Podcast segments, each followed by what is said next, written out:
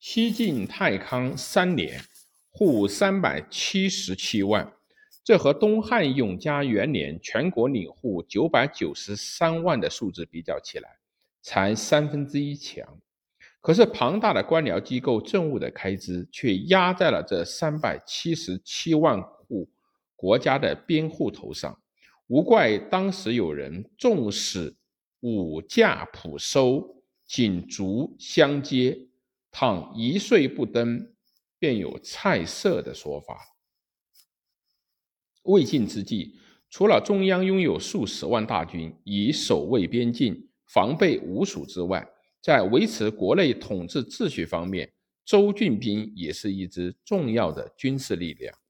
晋武帝平吴之后，以为全国统一了，可以燕文修武，西夷弭兵，是天下。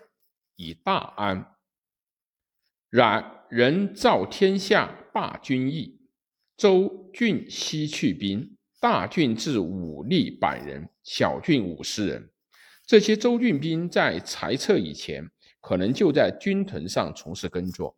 裁撤州郡兵时，屯田土地大概都被用来攻占田法的授受之用，因此被裁撤的州郡兵。可以根据占田法的土地分配方式获得土地，从事耕作，并缴纳国家以田租户调，把拿刀枪的消费者士兵改变为拿锄犁的生产者占田务农。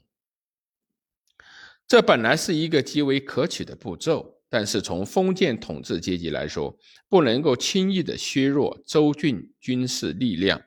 如果把州郡兵全部裁撤了，统治阶级就会失去维护自己的统治权力的重要手段。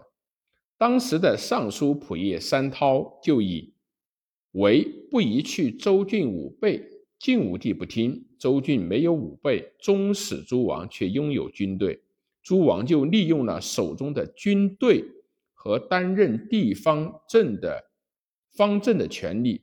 轻购货难，酿成了八王之祸。刘渊、石勒、吉商、王弥等起兵，郡国多以无备，不能自辅，随见自胜。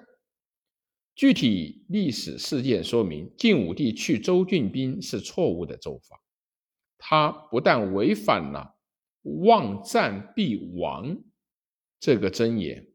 而且混战局面形成之后，兵连祸接，州政权力愈重，州郡兵的数目也比前愈为增多。